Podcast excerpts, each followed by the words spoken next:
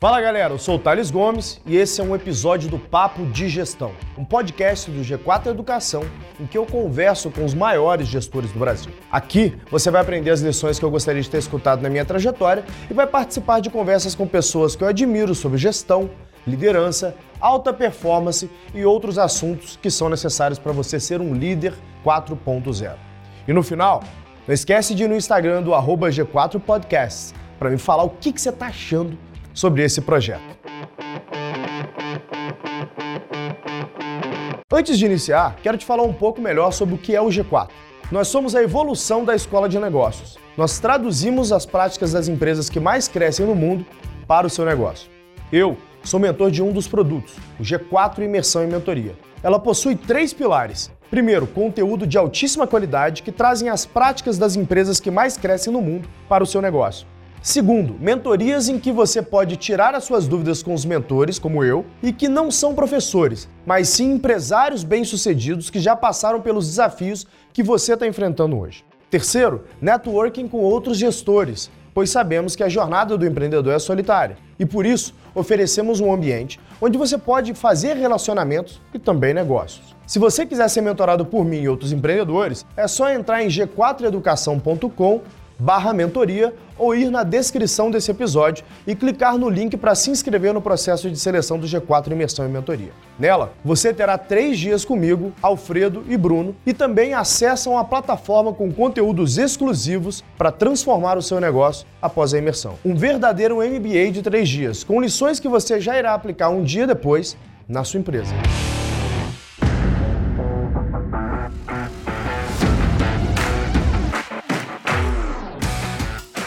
Gente, o Arthur, ele é um grande amigo meu, é cofundador da ex-TFG hoje, Wildlife, uma empresa que tem mais de 2 bilhões de clientes, né? Exatamente para a gente entender esse processo, né? Tão rápido, né? Acho que, se eu não me engano, a Wildlife tem, sei lá, 10 anos de vida, né? E o cara é, criou um negócio aí com 2 bilhões é, de clientes. É, é incrível o que ele e o irmão dele fizeram junto com o time, obviamente, né? Quão rápido eles fizeram. É um cara super centrado, trabalhador, família. Então acho que vai ter muito aqui para a gente aprender com ele nesse bate-papo hoje. É, vou explorar um pouco de liderança, um pouco da indústria de games e, obviamente, se o Arthur nos permitir, vamos falar um pouco da pessoa também, né? O que, que ele fez para poder é, é, é para poder se tornar esse líder que ele é ali à frente da TFG, todos que trabalham com ele falam da tecnicidade do Arthur e principalmente da sua capacidade de fazer as perguntas mais profundas, né? Arthur, acho que é legal para a galera, para começar, né? Eu vou dar um rápido briefing aqui da, da Wild, você pode me complementar. Depois eu vou entrar um pouco mais em você, na tua formação como líder mesmo, porque o pessoal sempre fica na dúvida, né? Pô, o cara conseguiu 2 bilhões de usuários ali para o negócio dele em tão pouco tempo, né? Como é que se forma essa pessoa? Parece tão unreachable, né? Mas quem te conhece na física sabe que, pô, você é um cara super inteligente, esforçado, trabalhador, então não tem, não tem muito segredo. Então eu queria que você passasse um pouco é, a, ali para a sua biografia rapidinho, antes da gente entrar no bate-papo ali sobre produto, escala é, e negócio, né? Então, o Wild hoje tem algumas centenas de funcionários, né? Me corrija os 400 e pouco, não é isso que vocês estão? A gente está com 900 e pouco. Ah, 900. Toda vez que eu falo com você, dobra, velho. Esse é o problema. então, 900 e poucos funcionários espalhados aí, Brasil, Irlanda, Estados Unidos, não é isso? Brasil, Argentina, também, né? Irlanda e Estados Unidos. Brasil, Argentina, Irlanda, Estados Unidos, mais de 2 bilhões é, de usuários ou já aumentou esse número? É, mais de 2 bits. Acho que tá, na verdade, sim, em downloads, né? Mais de 2, 2 bilhões e meio de downloads. É, é, difícil ter certeza de usuários únicos, porque as pessoas trocam de celular e tal, mas Exato. a ordem bom, de então... é essa. Então, é, tá bom. vou, eu vou aceitar como bom. Quase metade do mundo já baixou aí, números, né? Pelo menos já baixaram uhum. alguns jogos que, que, que, vocês fizeram. Você é um engenheiro, né? É, começou, se não me engano, na Poli, depois você foi para a França, não foi isso, tua trajetória? Foi, foi. Comecei na, na Poli, depois me formei na, na França, na Polytechnique. Na École Polytechnique, que é uma das melhores escolas de engenharia do mundo, é, para quem não conhece. A Polytechnique foi para BCG, não é isso? Fui, fui para BCG. Na verdade, depois, depois da Polytechnique, eu trabalhei um tempinho com pesquisa em matemática no Canadá, em teoria dos jogos. E aí depois eu voltei para o Brasil, trabalhei um tempo no BCG. No BCG. E fundou lá a antiga Top Free Games, junto com seu irmão, né? Com o Vitor, uhum. que hoje é o Wildlife.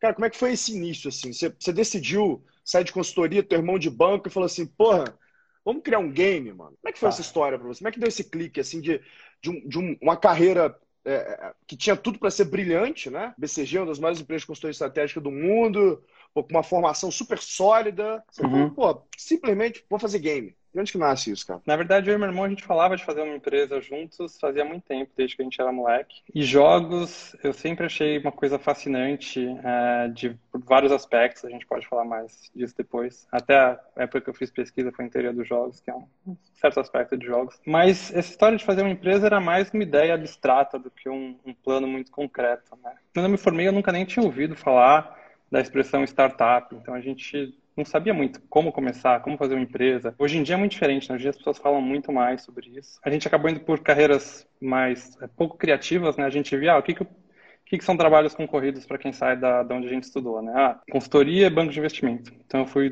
trabalhar no BCG, meu irmão foi trabalhar em banco, foi para o JP Morgan em Londres. Mas bem rápido ficou claro para mim que aquilo não era o trabalho que eu queria para mim, não ia ser uma coisa de muito longo prazo. A gente voltou a falar sobre fazer uma empresa. E numa dessas coincidências da vida, eu estava lá no, no BCG, na época o BCG tinha acho que umas 120 pessoas, e eu era o único do, do, primeiro ano lá. Então, assim, eu era a pessoa menos sênior da empresa. Literalmente, porque era o ano da crise, 2000, 2009, então eles tinham contratado só uma pessoa. Então, eu era a pessoa menos sênior da empresa, não tinha ninguém nem empatado comigo. E aí eles tinham um programa para testar esse novo iPhone aí, que tinha bastante gente falando, porque na época todo mundo usava BlackBerry, e ninguém queria pegar o iPhone no lugar do BlackBerry. E aí sobrou para mim. E, e aí eu peguei o iPhone e, e eu lembro de conversar com as pessoas, nossa, é muito legal esse tal de iPhone e tal, e as pessoas falando, isso aí nunca vai substituir um BlackBerry, não dá para você digitar um e-mail nessa tela aí de que não tem nenhum feedback. E assim, tava, sei lá, para quem mexia no iPhone, gostava muito e via que aquilo ia transformar muitas coisas, né? Em particular, ia, ia transformar como as pessoas jogavam jogos. Então eu tava sempre falando com o meu irmão, a gente debatia coisas que a gente queria fa fazer. Pré-requisito era uma coisa que não precisasse de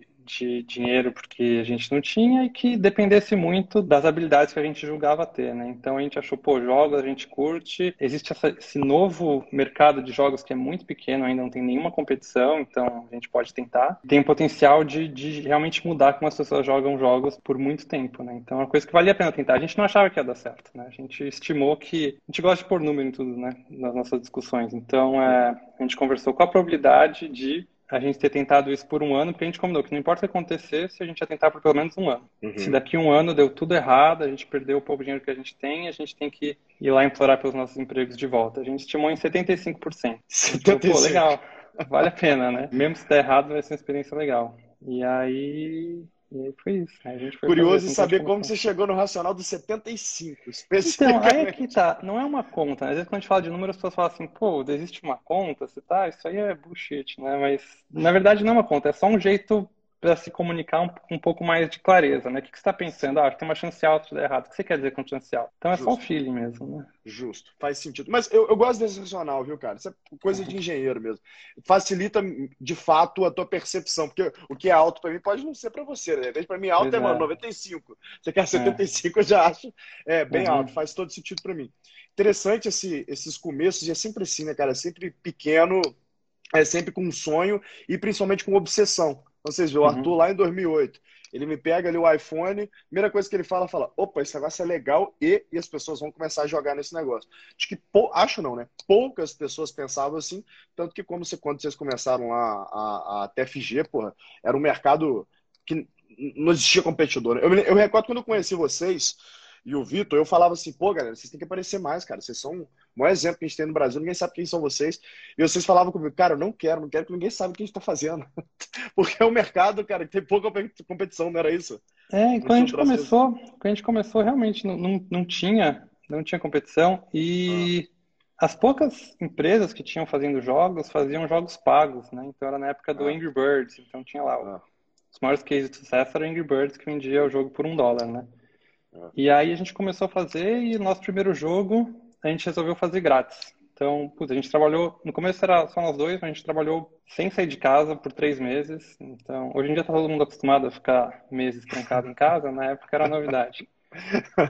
Então, a gente fez nosso primeiro jogo, lançou e resolveu fazer grátis. E não é nem que a gente era visionário, sabia que o futuro era o freemium. Isso aí foi, foi outra, outro golpe de sorte, na verdade. Porque a gente pensou, ah, se a gente fizer grátis, a gente vai aprender mais, porque vai ter mais downloads. E aí depois a gente decide o business model dos jogos, né? Mas aí acabou que Animal. o jogo foi o jogo mais baixado do mundo por, por um mês. Isso já na época, mesmo sendo um mercado pequeno, se você é o mais baixado, então quer dizer que a gente teve milhões de downloads com esse primeiro jogo. E aí já, já ficou claro de cara que, que na verdade ia dar certo a empresa. A gente ia conseguir fazer uma empresa em cima disso, né? E aí e a gente está falando de que? 2011? Início de 2011, sim. E aí ficou claro pra gente algumas coisas, né? Uma que era uma oportunidade que era assim muito única, que muitas pessoas não sabiam, e dois, isso não ia durar para sempre, né? Com o tempo as pessoas iam saber e iam começar a fazer isso. E aí o que a gente fez foi que desde o início a gente se planejou para, tá bom, como isso vai evoluir? O que, que vai ser importante no futuro? Né? A gente não quer só fazer um ou outro jogo e depois que isso morrer procurar fazer outra coisa. A gente quer de fato fazer uma empresa que vai durar por, por anos, né?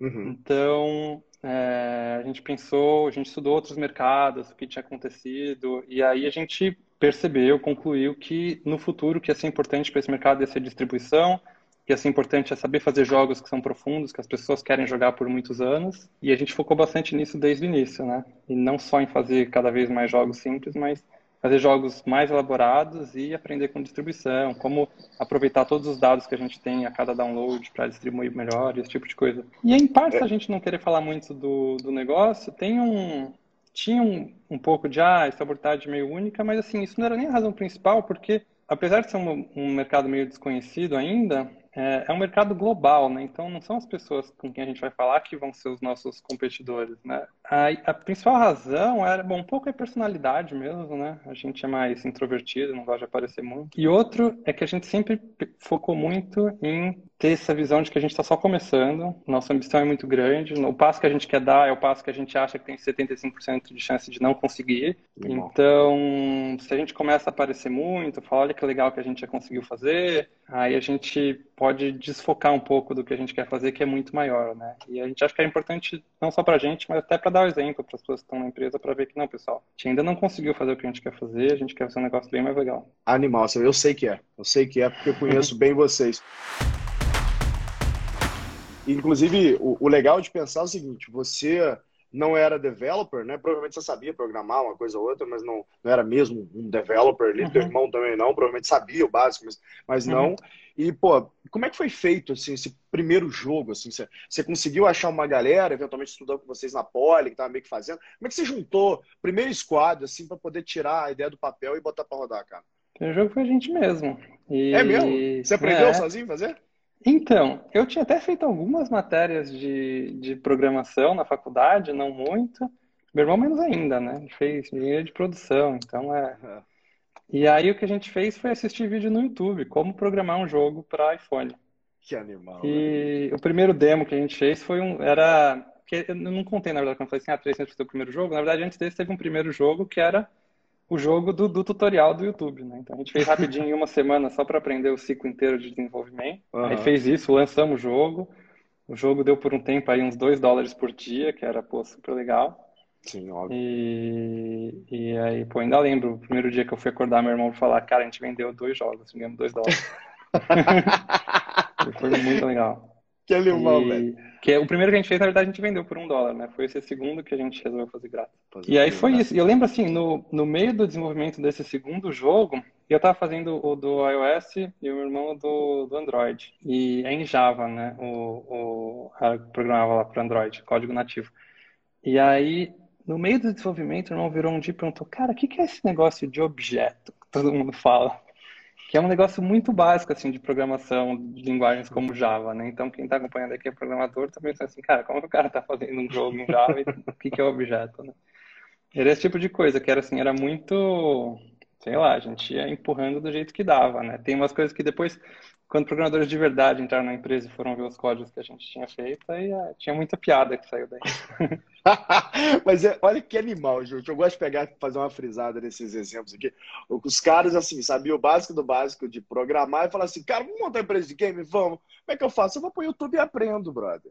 Então, assim. Acho um puto exemplo, Arthur, porque, na real, é, tem poucos, de fato, desses exemplos tão legítimos quanto o de vocês, né, que escalaram para o mundo inteiro tal, e, e muita, muitos poucos desses estão dispostos a abrir e contar como você está sendo muito gentil de fazer.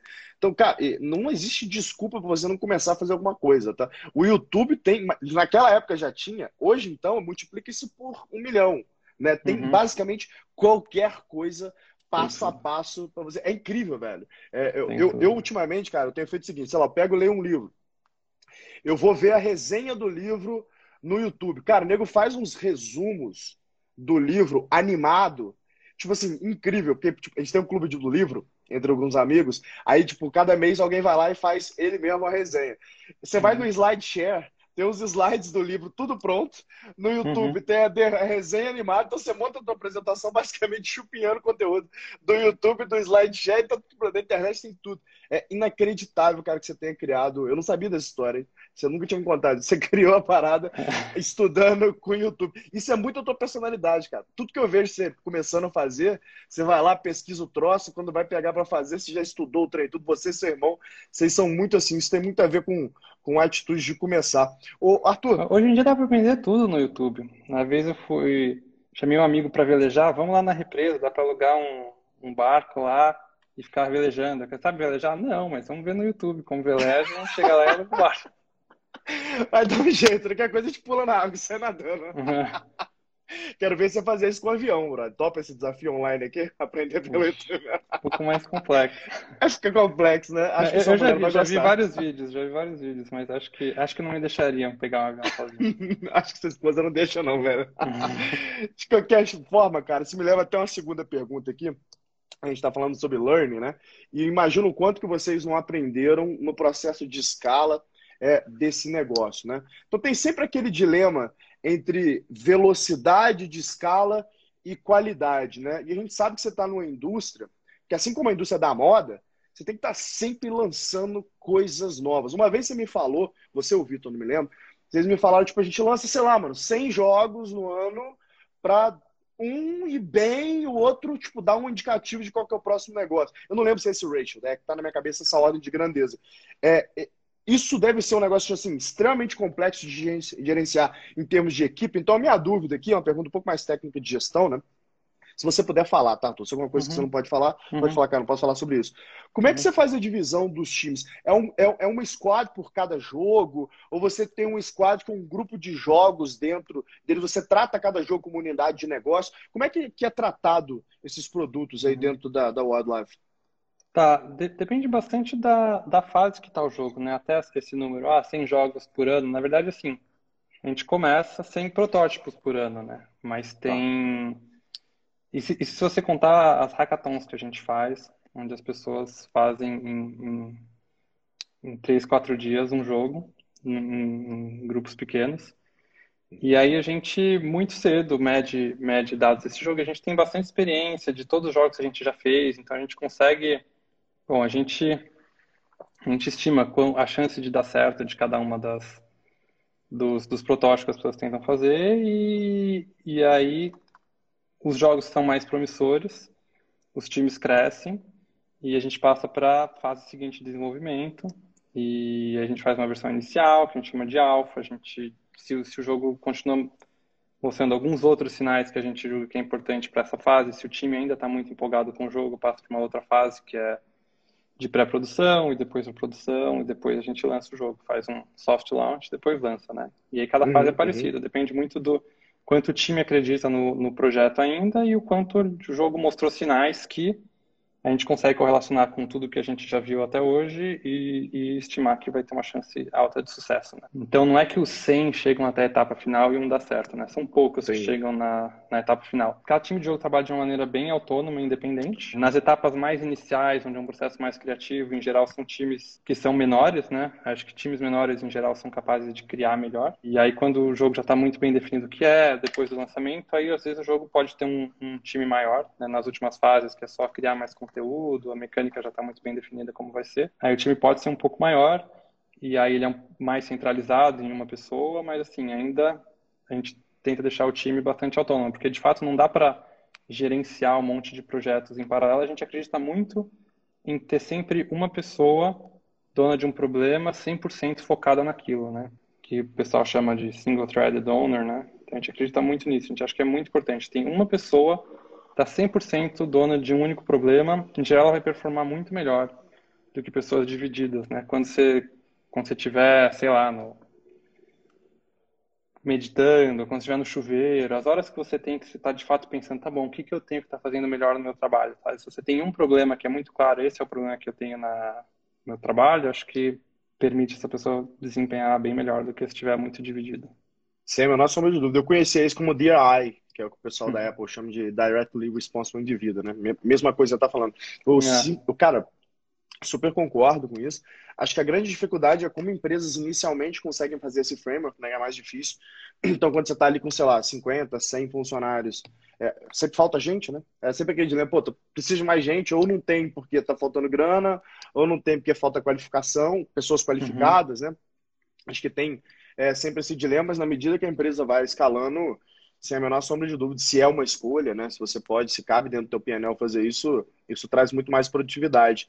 E, e, como é que funciona esse trabalho de pesquisa? Você tem essa pessoa que é, que é dona do problema, que ela faz o trabalho de pesquisa, ou você dá abertura para qualquer pessoa dentro da, da Wildlife para poder propor é, algum jogo. Então a pessoa faz a pesquisa e propõe para você, vocês têm um comitê que decide que, que vira protótipo ou não. Como é que funciona isso? Sim, cada, todo mundo pode propor, mas é difícil fazer um pitch bom, bem fundamentado, porque que aquilo vai ser uma ideia que vai dar certo, né? Então o que a gente faz hoje em dia é a pessoa, ela pode. Se a gente acha que a ideia é boa, mas não é todo mundo que vai conseguir escrever um, documento, um documento bom de, de, tese de um jogo.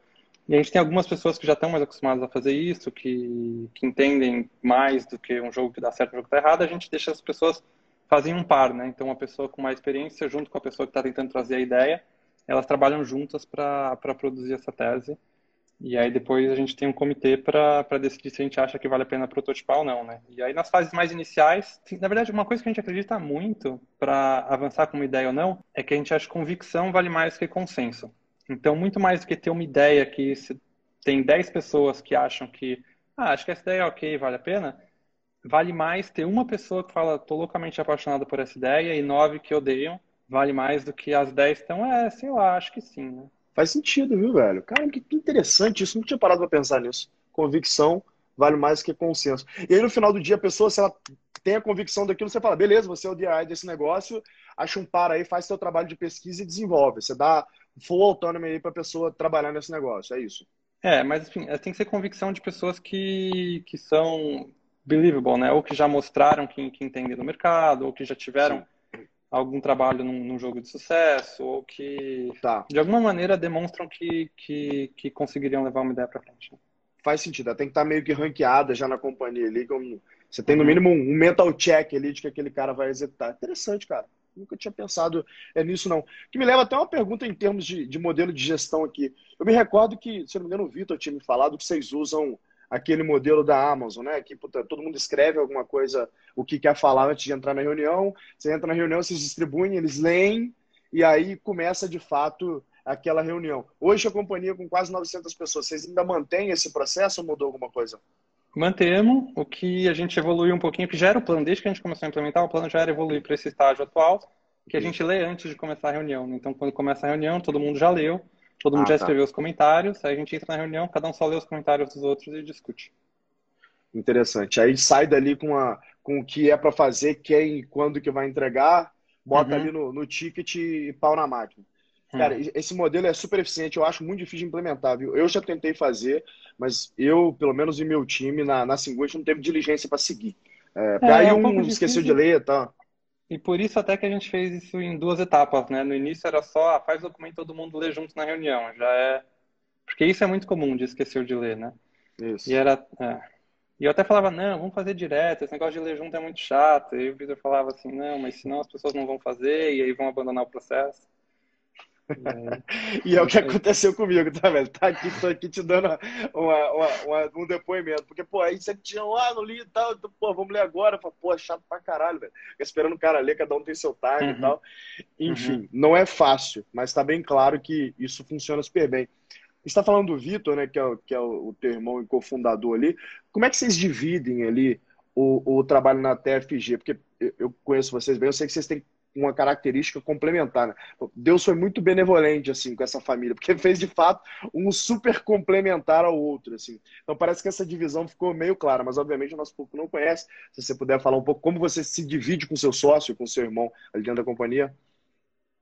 É, a gente é, acho que é bem complementar mesmo. Né? A gente é, é. foca em coisas bem diferentes. E é engraçado, no início da empresa a gente fazia as mesmas coisas, os dois faziam tudo. A gente até falava para as pessoas, ah, trata a gente como se fosse uma pessoa só. O que um falou, finge que você conversou com os dois, porque a gente de qualquer jeito está sempre alinhado. Uhum. E era engraçado, as pessoas às vezes testavam, perguntavam para mim, depois para ele, e, e, saíam chocadas com uma resposta era sempre a mesma. Né? E, mas aí quando a empresa crescendo um pouco, foi naturalmente a gente foi assumindo papéis um pouco diferentes. E aí formalmente ainda não tinha diferença, mas na prática já foi já foi se consolidando, né, uma diferença em que ele focava bem mais na, nessa parte de, de gestão, de, de organização, e eu focava mais na parte de, de produto. E, e, aí só mais recentemente a gente formalizou um pouco mais isso, porque a empresa já é muito grande, onde já tem um monte de gente que, que não se conhece, é, então a gente achou que que era melhor ter uma governança um pouco mais, mais clara, né? Sim. Então, o que a gente faz é a estratégia, a gente decide junto, e aí depois o tocar o dia a dia de como a gente vai fazer as coisas, ele, ele faz isso, e, e os quais jogos a gente vai fazer, eu faço. Então, é... Nossa. Você é quase como se fosse um PO também da companhia, né? Além de CIO, enfim, você tem muito role ali, né, cara? É difícil definir é, o que, que você faz. A gente tenta escrever para ficar mais. Às vezes um título ajuda as pessoas a entender mais, mas na prática acho que cada empresa funciona um pouquinho diferente. Né? Faz todo sentido, cara. Inclusive, falar um pouco desse negócio de PO, né? Para quem não sabe do que a gente está falando, PO é uma significa Product Owner, né? Que seria o dono do produto ali, o cara que toma, que faz a ponte entre as áreas do negócio e as áreas é, técnicas, é um profissional super raro, né? Porque precisa ter é, tanto soft skills é, necessários para se fazer entendido né, e passar aquilo que de fato foi colocado pelo, por grupos que falam línguas às vezes completamente diferentes, como também hard skills, né, para conhecer as características técnicas e conseguir falar né, de forma eficiente com, a, com, a, com as pessoas dos dois lados, tanto de negócio quanto de tecnologia. Tem muito pouco é, desse profissional é, no Brasil.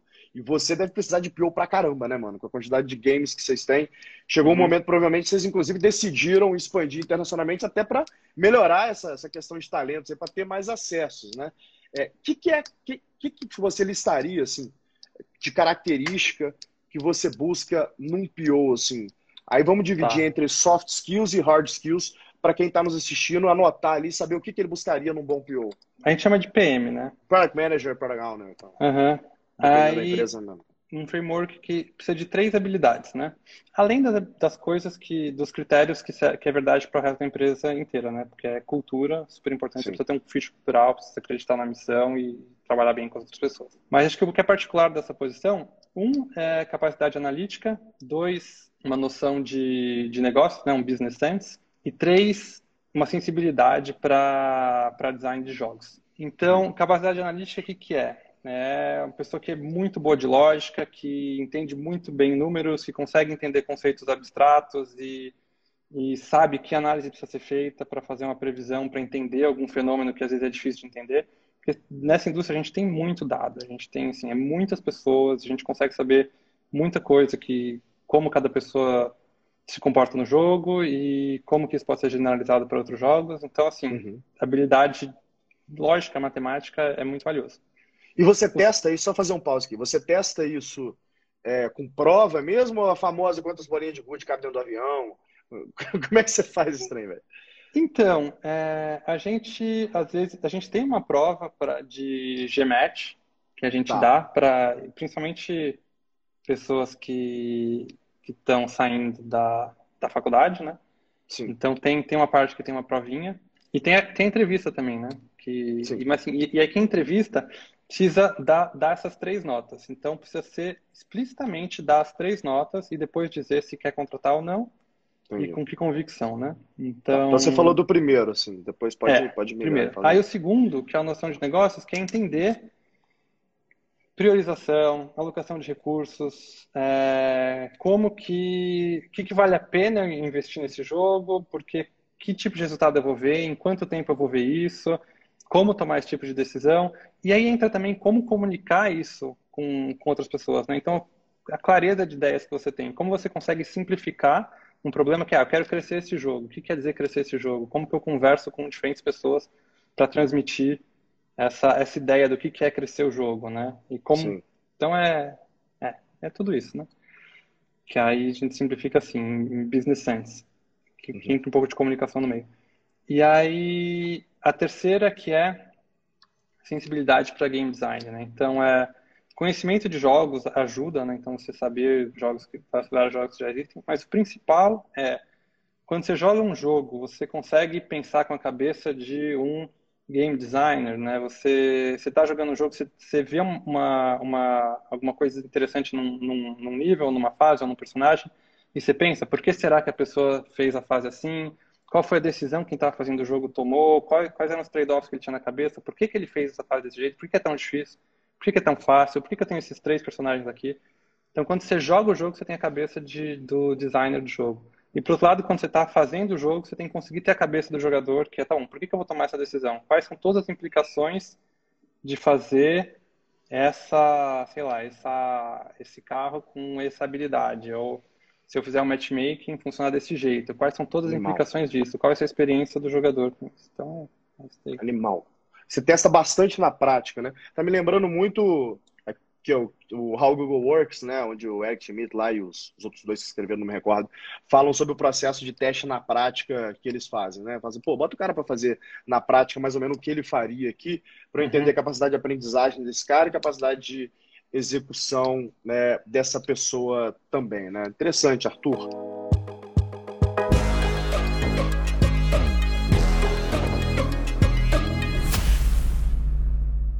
que me leva até para um, outro ponto, né?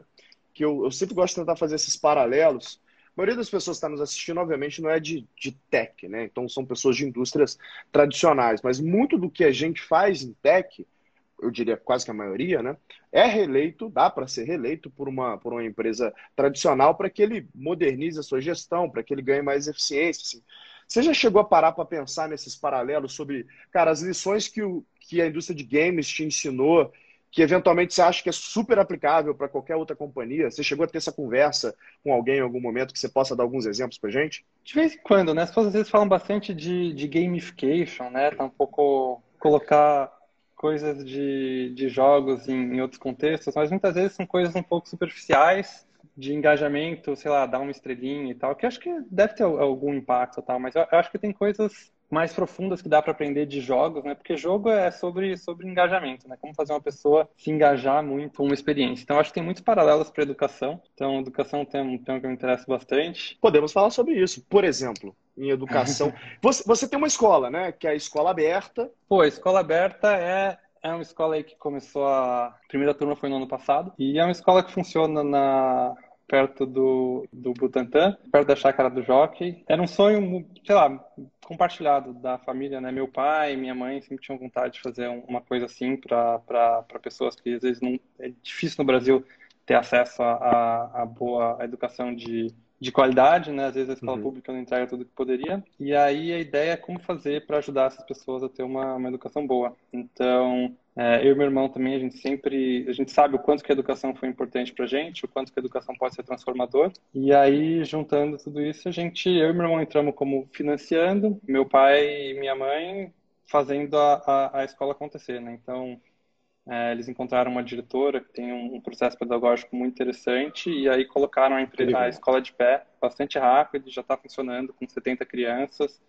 E é muito legal. Você foi lá visitar, né? Você viu, é, tipo, é, é incrível. incríveis. A criança parece um alien, velho. Você conversa com a criança a é. um nível de maturidade hum. assim, inacreditável. Aquele, aquele modelo de ensino é, é, modelo baseado na escola do Porto, não é isso, se eu não me engano? Escola da Ponte, né? Escola do... da Ponte. Escola é, da Ponte. Isso, que é uma metodologia em volta de, de projetos, que, que acho que é um negócio que é muito legal, que é tem um pouco a ver com jogos também, de, de uhum. que você você tem um objetivo, você, você não está aprendendo porque, ah, não, isso é o currículo, você está aprendendo por causa do vestibular ou por causa do, sei lá, a diretiva do MEC. E é difícil, né? Muitas pessoas tentam mudar como funciona a educação para engajar mais as pessoas. E aí a ideia é, é isso, você tem tudo, tudo em volta de um projeto. Então, é, as crianças ajudam a pensar que, o que, que eu quero fazer de projeto esse, nesse período, nesse, e aí, e aí os, os educadores vão pensando em, tá bom, como que eu que, que eu consigo ensinar dentro desse contexto e, e, aí você aprende sabendo um pouco por que, que você está aprendendo aquilo, é, é, bem interessante. Eu achei incrível que eu conversei com, com, com, com uma criança que estava lá, eu falei, o que, que você está aprendendo agora, sei lá, de matemática e tal? Ele falou comigo assim, pô, na verdade a gente está fazendo isso aqui, ele estava fazendo tipo um projeto lá, e para isso a gente está aprendendo isso aqui e aquilo ali. Então ele foi juntando, ele viu uma utilidade para aquilo que ele está aprendendo. Eu faço um paralelo com a minha educação mesmo. Por muitas vezes na escola eu me lembro de eu falar, cara, o que eu estou aprendendo Fórmula Bhaskara, velho? Tipo assim, uhum. eu não vejo onde que eu vou usar esse troço. Né, eu preferi que tivessem me ensinado lá, Python, Java, uhum. né, na escola uhum. em algum momento. Então, achei, pô, é super interessante o que eles fazem, gente, é, financiando a educação dessas crianças nesse ensino, porque assim, a escola é a mesma há centenas de anos, né? E o mundo, cara, mudou completamente. Só ensino é a mesma coisa, não faz sentido. Né? Então, eles uhum. trouxeram para o Brasil esse conceito é, é, é, da Escola da Ponte, que é um conceito, cara, super elogiado no mundo inteiro, e fazem isso para 70 crianças 100% uhum. gratuito, tá? E o que eu mais achei legal, Arthur, que eu me recordo, é a participação dos pais na escola. Então, a diretora lá, cara, como é incrível que vocês contrataram lá para fazer, ela falou: Ó, tem um pai que é marceneiro, vem cá, ajudou a gente a fazer parte da sala o outro que é jardineiro, vem cá, ajudou a gente a fazer o jardim. Então, bem que a, uhum. a família constrói aquela, aquela, comunidade de ensino ali, né? É muito legal mesmo. Isso me leva, inclusive, para o segundo ponto, que eu não sei se você pode falar, que é a faculdade que vocês estão montando aqui no Brasil, né? Você pode falar sobre isso, não? Então, tem algumas, eu não sei exatamente o que, que eu posso e o que eu não posso falar, né? então, se você quiser, deixa para lá, velho. Eu posso falar do que é, o, que é o Intel, né? Que eu fui convidado aí para estar tá, tá no conselho. Uhum. E é, se quiserem seguir no, no Instagram, no LinkedIn, é bom até porque o pessoal tava falando assim, pô, quem que vai conseguir mais, mais seguidores aí? E eu não tenho muita presença em mídias sociais, aí eu consigo. o Intelligent, ele foi criado para ser o. que saiu na mídia, eu vou falar, tá? É, é o que, tá. que foi, foi, criado para ser o MIT brasileiro. Então, então tá lá o André Esteves, né? O, o, o dono lá do BTG, é, convidou o Arthur é, o Pedro, que é CEO da Exame, dentre outras pessoas super relevantes para o mercado é, de educação, é, para poder montar esse MIT brasileiro. Pelo que eu me lembro, é uma escola 100% gratuita, não é? Então, eu não sei o que, que eu posso falar disso ou não. Eu é... acho que eu vi esse trem na mídia. Eu, eu, eu, então, não fala, deixa eu falar. Eu, eu, eu, acho que eu vi na mídia que, que é uma escola 100% gratuita, pra, pelo menos para grande parte das pessoas. Acho que parte pode pagar, mas a maioria é, vão ser bolsas. O intuito de criação disso é para formar melhores engenheiros no Brasil. Tem muito poucos engenheiros sendo formados no Brasil e eles queriam fazer a melhor escola de engenharia nível MIT ah, então, aqui é. no Brasil. É, é, o que você pode falar é que assim, a ideia é formar os melhores, é, formar líderes em tecnologia. Então, Instituto Isso. de Tecnologia e Liderança. Então, é um MIT, é uma formação formada, voltada para tecnologia, então com é. inteligência artificial, data science, mas com muitas formando habilidades de, de liderança, para as pessoas poderem sair e ou começar empresas, ou serem executivos em empresas transformadoras. E é... é, é. Já, já está aberto para se candidatar ou você não pode falar sobre isso também? Porque eu, eu não lembro sobre isso na mídia.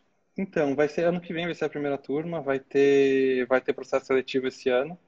Uhum, é, uhum. Já tem pessoas entrando em contato para perguntar sobre o negócio, então vai ter processo seletivo esse ano. Sim. Bom, me manda que eu divulgo, tá? Esse tipo de tá iniciativa vocês podem contar comigo, até porque a gente precisa dessas pessoas, né? Estamos todos nos, no mesmo barco é, aqui.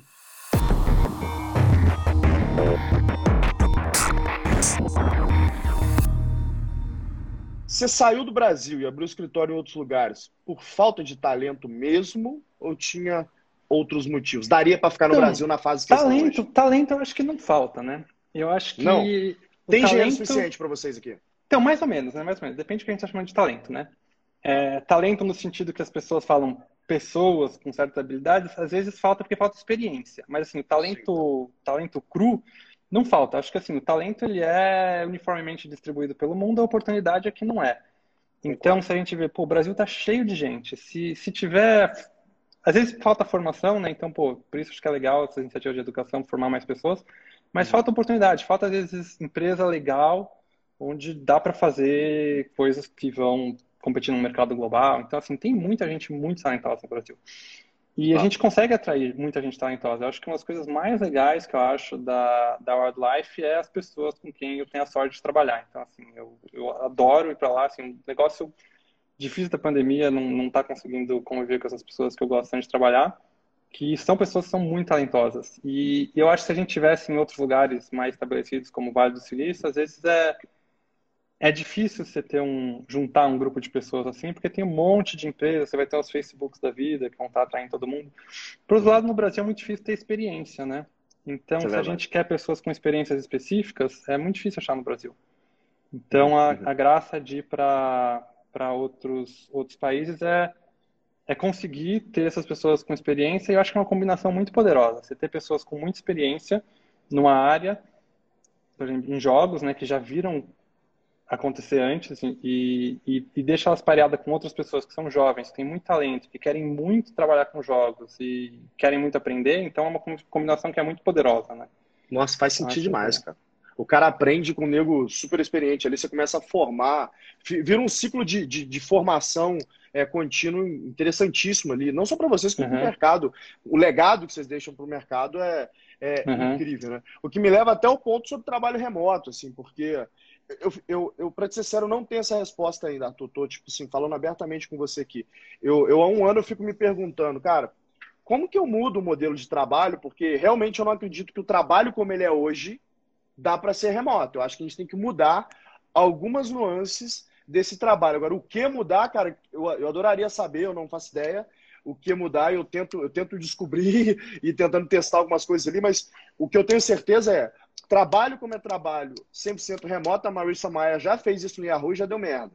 Né? Uhum. E a uhum. Google foi no caminho contrário de uhum. criar community, de botar todo mundo dentro do escritório. Uhum. eu hoje cedo eu falei com um cara que é PM da, da, da, do Facebook, trabalha no Instagram.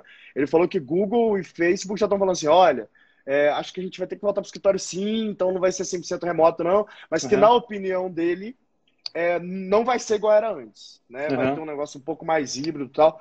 Como que vocês estão fazendo isso na, na TFG? E principalmente você vai me falar assim, ah, estão performando mais agora, tal. Eu já conversei com as pessoas uhum. que trabalham com vocês, falaram, pô, estou produzindo mais. Mas a tua visão, cara, como, como acionista aí, como fundador, de futuro, será que você vai conseguir perpetuar a cultura? Será que uhum. você vai conseguir é, tra, tra, é, é, passar a experiência para quem está começando agora é, remotamente, da forma como a gente trabalha, ou a gente vai ter que recriar esse modelo? E, e, a, e a, outra pergunta para fechar desse tema é se, se você já está pensando em qual é esse próximo modelo de uhum. trabalho, como é que vocês estão trabalhando isso, entendeu? Uhum. Ah, a gente pensa bastante, a gente debate bastante, conversa com, com, com fundadores ou líderes de outras empresas para saber o que, que eles estão pensando, o que eles estão vendo, conversa com investidores sobre isso. Então, coisa que tem muita gente pensando, né? Acho que ninguém ainda tem a resposta definitiva. Eu acho que algumas sabe, quando começa o remoto é legal, que é, nossa, não tenho mais o tempo do, do commute, lá, eu consigo, eu consigo entre uma reunião e outra é, ver meu filho, sabe, eu consigo almoçar em casa todo dia, que é super saudável. O problema do commute a gente já não tinha, na verdade, porque quase todo mundo, bom, quase todo mundo não, mas assim, em alguns departamentos da empresa, a maioria das pessoas morava num raio de um quilômetro da, da empresa e ia andando, né, então é porque a gente sabia que essa parte do commute é, pô, é a parte que as pessoas estão mais infelizes na vida delas, né? Sim, então, uma coisa que a gente já sempre fez um esforço bem ativo para eliminar. É, mas as outras coisas são, são de, fato, de fato benefícios, né? E a produtividade acho que é maior do que, do que se esperava, né? Você acha que todo mundo ficar em casa vai ser produtivo? Tem muita coisa que é difícil de fazer, ninguém sabia direito. Então a produtividade, produtividade foi maior do que se esperava. Mas eu acho que ainda tem grandes problemas, né, o trabalho remoto. Então, assim, colaborar de forma criativa acho que é bem difícil. Então, principalmente os times que estão fazendo jogos nessa fase mais inicial, que você tem assim, aquelas quatro pessoas que estão o tempo inteiro pensando o que, que eu preciso fazer para o jogo ficar mais legal, fazer isso remoto, acho que é muito difícil. Uhum. E aí, outro aspecto é o aspecto de a gente gosta de fazer parte de um, de um, de um time, de, fazer, de um negócio maior, né? Então, às vezes a gente trata a gente como se fosse robozinhos, né? É, que tá, cada um tem a sua função objetivo lá, do jeito que os economistas gostam de falar, mas assim, na prática a gente é bem mais bicho do que isso, né? Pô, eu adoro trabalhar com as pessoas com quem eu trabalho, sabe? Então, para mim, é, é difícil estar longe dessas pessoas. Mesmo se racionalmente é meio difícil de explicar, é muito legal ir para o escritório e ver essas pessoas todos os dias, saber que a gente está junto na mesma missão, tentando fazer a mesma coisa, competindo contra outras empresas. Então, sei lá. Eu acho que isso Faz é difícil de substituir. Mas mesmo isso a gente pensa, tá bom, como substitui, né? Então, às vezes é trocar os offsites por insights, né? Você tem as, as, as pessoas no dia a dia trabalhando remoto, mas você tem que fazer muitos eventos para ficar todo mundo junto. É, não sei se quanto dá para substituir desse jeito, né? Hoje o que a gente já está fazendo é a gente faz pelo menos dois eventos semanais com a empresa inteira, mas no Zoom, né? Então é não é a mesma coisa, mas é o nosso jeito de tentar deixar as pessoas um pouco mais próximas. É, mas não tem o que fazer também, né? No meio da pandemia, como é que vai juntar todo mundo? Né? Não, você não tem outra opção. Mas o, o, fato de você já ser global, né? Eu sei que eu passei esse destaque também. Você já é meio que remote first, assim, de uma certa forma, porque você tem time global, né? E eu uhum. me lembro que na Zitax, isso sempre foi uma discussão. Como que a gente faz, faz para, número um, transferência de conhecimento, porque a gente achava que era muito injusto com o júnior, né? Então a gente tentava sempre nos escritórios ter um sênior junto com, com esse júnior mas uhum. aí uma coisa, por exemplo, a gente ia começar uma operação na Ásia, ia começar, sei lá, Singapura. Aí tinha um cara de, da Coreia do Sul que já tinha lançado Coreia do Sul, que sabe mais ou menos das dificuldades. E aí, pô, como tinha é, é, é essa possibilidade, né, de estar de, de tá próximo, mais ou menos próximo do outro, oito, sete horas de voo, o cara da, da, da, de, da Coreia ia lá para Singapura, meio que ensinava o playbook para o cara de Singapura, e eles ali tentavam fazer o negócio acontecer meio que junto nas primeiras semanas, quando alguém do time não podia uhum. estar ali especificamente para o lançamento. É, agora, em trabalho 100% remoto, isso fica um pouco mais é, complexo. E, e, e, uma vez eu estava conversando com o Florian Bartonek, ele me falou uma parada que, que não sai da minha cabeça, Arthur. Ele falou o seguinte: quando eu estava começando a trabalhar, da minha direita tinha, tinha o André Jakuski, que é, pô, vocês sabem quem é, né? Para quem não sabe, gente, é, é uma lenda do mercado financeiro. Na esquerda tinha o Paulo Guedes, na frente o André Esteves. E eu vi os caras debatendo o racional do trade que eles estavam fazendo. Pô, uhum. racional dessa empresa é isso, papel vai para lá, vai para cá por causa disso, por causa daquilo. E, e, a gente sabe que formação de profissional, mais do que dar a resposta, né? Dar a resposta, mas essa não forma nada. É ensinar o racional, né? Como é que você pensa essa, uhum. essa solução, né? E, e eu fico tentando imaginar, e eu, e eu realmente não tenho a resposta para isso, em como que a gente faz isso de forma escalável. Como que eu, que eu ensino a, o, o, Júnior a pensar da forma que eu gostaria que ele pensasse, inclusive tem a ver com construção de cultura, isso, né? É remoto, que eu não vou ficar chamando no Zoom o tempo inteiro. O Zoom é chato. E aí tem um outro problema de Zoom, que é, puta, sai um paper dizendo que o Zoom nos deixa muito mais cansado, porque o nosso, o nosso corpo não foi é, é, acostumado a ver uma, uma cara muito próxima. Assim, porque a cara próxima ou é matching ou é conflito. Então você tem uma descarga adrenérgica maior. Então você chega no final. Eu não sei você, mas eu tô chegando no final do meu dia, eu tô arrebentado, velho. Eu não ficava é. assim, sabe? Que eu é fiz algumas mudanças já. Até quando os reunião one on one, eu tô fazendo várias com só voz, aí eu faço andando e só por voz mesmo. Você não, você não faz mais face to face assim? Exatamente não, eu faço, eu faço várias ainda, mas, mas algumas eu tenho trocado para não ficar, sabe, esse negócio o dia inteiro no Zoom, porque de fato também tá acontecendo uma coisa comigo, sair acabar. Então, algumas reuniões do dia, quando é one on one, eu faço, faço uhum. andando. Animal, animal. É. Esse negócio do one on one que ele tá falando, gente, eu já falei algumas vezes para você, mas vocês, né, quem não tá ouvindo, é, é, essa forma de gestão é, ele tem ali algumas pessoas que respondem para ele, então semanalmente ele faz esses one on ones com essas pessoas para meio que rapidinho falar, e aí, onde você está, o que você está precisando, como que eu, que eu posso ajudar. Isso escala para a empresa inteira, né, Arthur? Todo uhum. mundo que tem ali, as pessoas que respondem, fazem esse one-on-one aí. A gente está caminhando uhum. para o final aqui, o, o Arthur, mas tem um negócio que eu queria muito saber de você. Qual foi o jogo que você mais gostou de fazer, aquele que, pô, tá no teu coração até hoje, fala, pô, esse jogo é o meu favorito. Eu sei que é difícil botar o filho favorito. Mas pois é, aí, você já, deu, você já respondeu com, com, a minha resposta clássica para fazer essa pergunta, é isso. Né? Qual que é o... Agora... Te botei na saia justa. Porque o pessoal pergunta muito isso, e é, é muito difícil, né? E assim, a verdade é que cada jogo é, é especial por um negócio diferente, né? Então, de fato, é, é injusto se eu, se eu escolho um, né? Tem, tem muito jogo que, assim, é muito, muito marcante, é muito aprendizado, sabe? Sei lá, o Racing Penguin por ser o primeiro, o Bike Race por ser o primeiro que, de fato, chegou em primeiro da loja e foi um negócio que foi mais revolucionário, que durou por tanto tempo. Pô, o Sniper, que foi o maior jogo, por por anos, assim, até hoje debativamente talvez indo o maior jogo, assim, é, é, tem tanta coisa, sabe? Então dá para de todos os jogos Difícil dá pra falar né? assim, alguma coisa, é. então é Difícil é muito, escolher. cada um representa muito um, um, um, momento da empresa e um, um negócio diferente, sabe? Vocês têm 10 anos de história, não é isso? A gente tem 10 anos de história e para que a gente nunca estabeleceu qual que é a data oficial para comemorar os 10 anos, então a gente ainda não comemorou os, os 10 anos. Assim, Se quiser, eu falo para vocês, velho. Sei lá, comemora semana que vem, pronto. Então, não, daqui, ó. A gente, na verdade, a gente tem algumas datas. A gente sempre comemora aniversário, mas aí a gente pega uma, um, um marco diferente para comemorar cada vez, dependendo do calendário, se a gente quer celebrar mais alguma coisa. Mas daqui a pouquinho vai ser 10 anos do lançamento do Racing Penguin, que foi o primeiro jogo que, que fez que bombou, né? é, uma regra que eu uso para as minhas empresas é a data que sai o CNPJ, velho. Até uhum. lá, eventualmente, é um, é, é um caminho. Você lembra dos sonhos que você e Vitor tinham 10 anos atrás? Você lembra o que, que vocês sonhavam para 10 anos? A gente não, não falava muito de time frame, mas assim, quando a gente começou, o sonho era de fato que o negócio virasse uma empresa, que a gente conseguisse, né, que, que fosse autossustentável, que a gente conseguisse fazer isso full time, né, e, e não fosse só um negócio, isso, sustentável, que, que a gente não tivesse que, não, tá bom, então a gente está só pagando para fazer isso, depois vai ter que voltar para fazer outra coisa, né? Então o maior sonho era esse, né? Quando a gente começou era que, que virasse uma empresa. De lá para cá, 2 bilhões e meio de downloads, cara, bilhões é. de receitas em dólar, né? Lembrando, a receita do cara é em dólar. Então uhum. é, é, é, inacreditável, velho, o que, que vocês construíram em tão pouco tempo. Parece que foi ontem, velho. Mas foi ontem que vocês estavam com cento e poucos funcionários ali, que é quando eu conheci o Vitor, conheci você. Vocês cresceram demais, incrível que vocês não mudam, velho.